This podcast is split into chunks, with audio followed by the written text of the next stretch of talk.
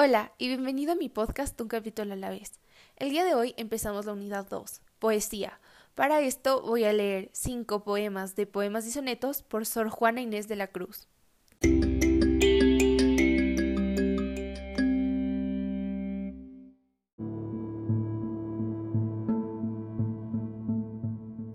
Primero, amor inoportuno. Dos dudas en qué escoger tengo y no sé a cuál prefiera, pues vos sentís que no quiera y yo sintiera querer. Con que si a cualquiera lado quiero inclinarme es forzoso, quedando el uno gustoso que otro quede disgustado. Si daros gusto me ordena la obligación es injusto, que por daros a vos gusto haya yo de tener pena. Y no juzgo que habrá quien apruebe sentencia tal, como que me trate mal por trataros a vos bien. Mas por otra parte siento que es también mucho rigor, que lo que os debo en amor paguen aborrecimiento. Y aún irracional parece este rigor, pues se infiere, si aborrezco a quien me quiere, ¿qué haré con quien aborrezco? No sé cómo despacharos, pues hallo al determinarme que amaros es disgustarme, y no amaros, disgustaros. Pero dar un medio justo en estas dudas pretendo, pues no queriendo os ofendo, y queriéndoos me disgusto. Y sea esta la sentencia, porque no os podíais quejar que entre aborrecer y amar se aparta la diferencia. De modo que entre el rigor y el llegar a querer bien, ni vos encontréis desdén, ni yo pretendo encontrar amor. Esto el discurso aconseja, pues en esta convivencia ni yo quedo con violencia, ni vos os partís con queja.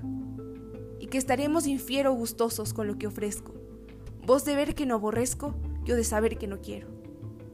Solo este medio es bastante a ajustarnos, si os contenta, que vos me logréis atenta, sin que yo pase a lo amante. Y así quedo en mi entender, esta vez bien con los dos, con agradecer con vos, conmigo, con no querer.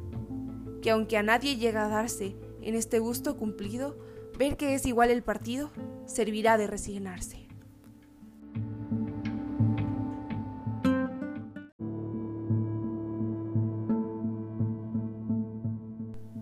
—3. A una rosa.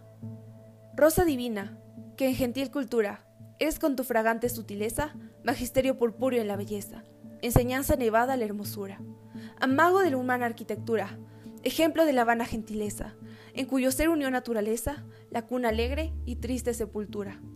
Cuán altiva en tu pompa, presumida soberbia, el riesgo de morir desdeñas, y luego, desmayada y encogida, de tu caducto ser, das mustias señas. Con que conducta muerte, y necia vida, viviendo engañas, y muriendo enseñas.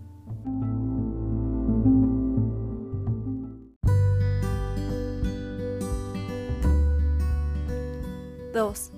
Envía una rosa a la virreina.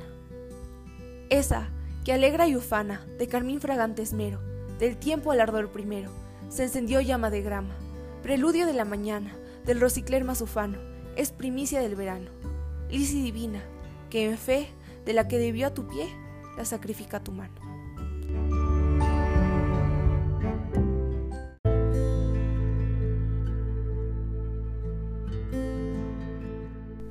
4. Detente sombra. Detente, sombra de mi bien esquivo, imagen del hechizo que más quiero, bella ilusión, por quien alegre muero, dulce ficción, por quien penosa vivo. Si al imán de tus gracias atractivo, sirve mi pecho de obediente acero, ¿para qué me enamoras, lisonjero, si has de burlarme luego fugitivo? Mas blasonar no puedes, satisfecho, de que triunfa de mí tu tiranía, que aunque dejas burlado el lazo estrecho que tu forma fantástica ceñía, poco importa burlar brazos y pecho si te labra prisión mi fantasía.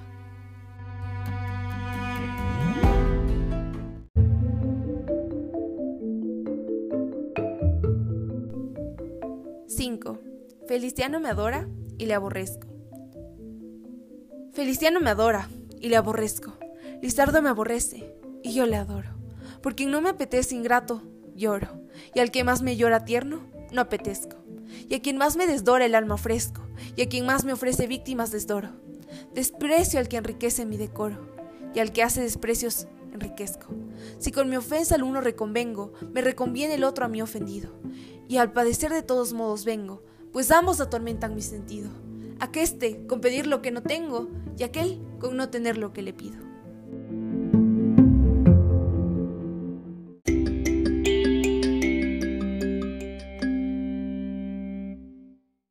Bueno, ha llegado el final del primer capítulo de la segunda temporada de Un capítulo a la vez. Recuerda que el próximo libro que lea puede ser tu favorito.